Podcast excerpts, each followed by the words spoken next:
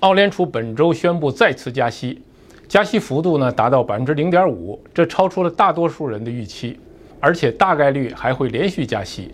那么在这种情况下，房产投资人是观望呢、抄底呢，还是卖出呢？你想没想过，有一类房产可能在连续加息的情况下，还会承受了很大的上涨压力，很可能会加速上涨。如果你对这个话题感兴趣，请你把这期视频看完，而且别忘了点赞订阅。大家好，这里是澳洲 House Club 频道。我们主要是以数据分析的形式和大家一起客观理性的认识澳洲房地产市场，从而能够做到理性投资、精准投资。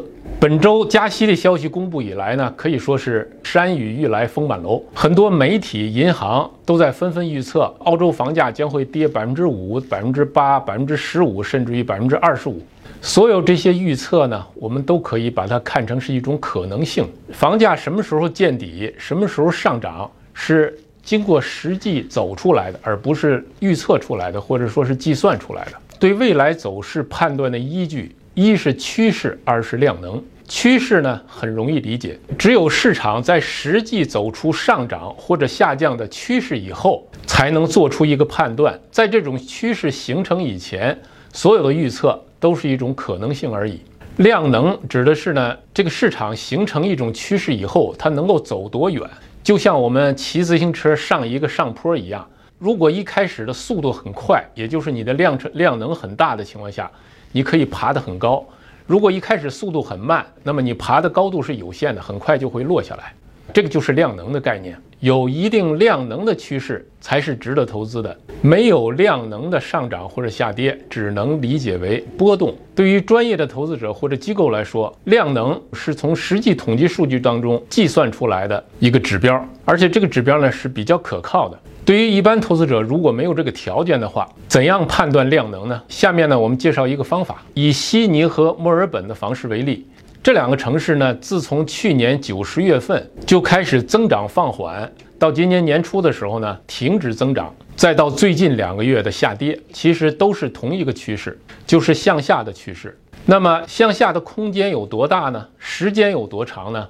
不知道，或者说是无从判断。它需要等待市场实际走出上涨的趋势。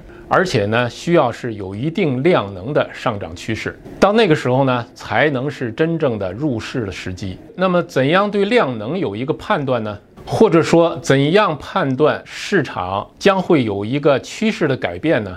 比如目前的这个阶段，就刚好是一个比较好的观察市场的一个很好的时机。悉尼、墨尔本的房产市场呢，目前呢正在承受着三重向下的压力。第一是经过了大幅上涨以后，市场呢自然会有一个向下的一个调整的需求。第二，澳联储连续加息，增加了持有房产的成本。第三，目前刚好是澳洲的冬季，冬季呢又刚好是房地产市场的淡季。如果这个时候的房价在这三重压力之下加速下跌，就是一种自然的反应。压力越大，下跌越多，这就是一种正常的市场反应。如果出现一种情况，就是说在很大的外力的作用下，房价不再下跌，而且是持续了一段时间以后，就像在地上按一个皮球一样，你按的力量越大，这个皮球的反弹的力量呢也就越大。这个就是我们所说的量能。外力越大，房价不再下跌了，那么这个时候呢，它积累的向上的动力就越大。也就是量能就越大，那么距离趋势的改变呢就为期不远了。那么此次加息百分之零点五，到底增加了多少持有成本呢？我们来看一下，以只还利息的贷款为例，假如你的贷款额是一百万，那么增加的负担呢就是一年五千块，折合到一周呢就是九十六块。如果你持有的物业是正现金流物业。如果你的贷款额是四十万，那么增加的负担呢，就是一年两千块，折合到每周呢，就是每周三十八块。下面我们来看看目前的市场是什么样的一个状态。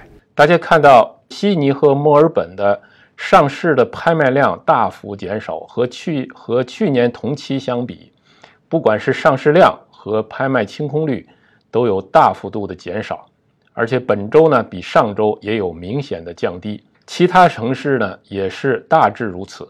我们看这张图呢，是澳洲主要城市的拍卖清空率。我们看到呢，从去年到今年，这拍卖清空率呢一直在下降，到目前呢，拍卖清空率的平均值降到百分之六十九点四，这个数值呢，基本上是和疫情以前的冬季的拍卖清空率是相当的。从这儿呢，我们得出结论呢，就是说今年冬季的淡季提前来临，目前呢已经进入了冬季这样一个淡季的状态。我们来看一下市场价格的走势。我们看中间这一栏，这个是不同城市的 house 的价格一年以来的涨幅和与上个月相比的价格变动情况。悉尼呢，五月份比上一个月房价降低了百分之一点一。墨尔本呢降低了百分之零点八，那么布里斯班它的年涨幅是百分之三十，但是月涨幅呢是百分之零点七，说明什么呢？说明布里斯班的房价涨幅正在缩小。阿德雷德一年的涨幅是百分之二十八，那么月度涨幅呢是百分之一点九，基本持平。珀斯呢年度涨幅是百分之五点九，月度涨幅呢是百分之零点六，稍有加速的趋势。这张表呢说的是贷款的批准额，红线呢是总的贷款的批准额，我们看到有所下降。这个黑线呢是讲的是自住房的贷款批准额，我们看到从今年年初开始就有明显的降低。那么最下面这个蓝线呢是投资者的贷款批准额，我们看到投资者的贷款批准额没有明显的下降。今年以来，在整个澳洲市场，另外一个比较明显的事件是什么呢？就是澳洲全国的房产的空置率都有明显的下降，房租有明显的上涨。我们看看这张表，这一列呢是房租的上涨情况。那么在悉尼，这个年度租金的上涨达到百分之二十五，墨尔本百分之十一点八，啊，布里斯班百分之七。阿德雷德百分之十三点六，珀斯百分之十一点一。因为目前利息也在上涨，利息的上涨势必会造成租金的上涨。另外呢，就是因为澳洲国门的打开以后，各个主要城市的机场都非常繁忙，从海外来的人呢也非常多。尤其是最近几个月，使得各大城市的房屋的空置率大幅的降低。这一列呢是每一个城市的空置率。最后这一列呢是空置率一年的变化情况。我们看到悉尼在这一年当中空置率减少了百分之十，墨尔本减少了百分之十五，布里斯班减少了百分之四十八，阿德雷德减少了百分之十八点四，接近百分之二十，帕斯也减少了百分之十四点六。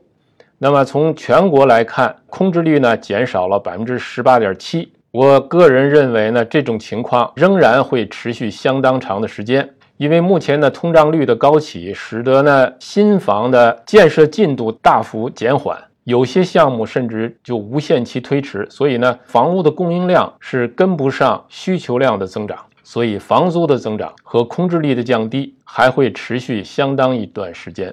看完了数据，我们来说说开头我们讲过的，有些地方面临着房价上涨的压力，这些是哪类房产呢？这些呢就是正现金流的房产。我们之前也说过，正现金流的房产意味着什么呢？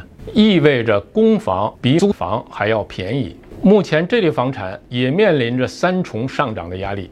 第一就是租金的压力，随着利息的增加，投资者自然会把增加的利息的部分加到房租之上。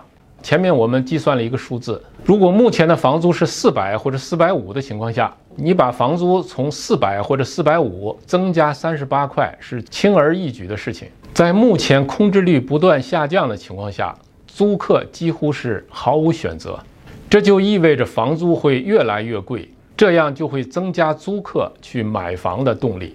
第二，在悉尼和墨尔本这些大城市失去了投资机会的时候，这类房产的投资价值就更加凸显，会吸引更多的投资者的投资。第三，在目前连续加息的情况下。这些地区是一个很好的买入时机。对于投资者来说，市场所给予的很好的买入时机其实是不多见的。在市场下跌的时候，不是好的时机；市场横盘的时候，无法判断后面是涨还是跌，也不是好的时机。那么，在市场涨幅过快或者说涨幅过多的情况下，也不是好的时机。只有在市场信号明确、趋势确定。并且还没有被大多数人意识到的时候，才是最好的入市时机。当然，我们这期视频的目的呢，不是说服你去买房，也不是告诉你去卖房，而是和大家一起分享认识市场的逻辑和思路。我们让时间来验证。好，别忘了点赞订阅，我们下次再见。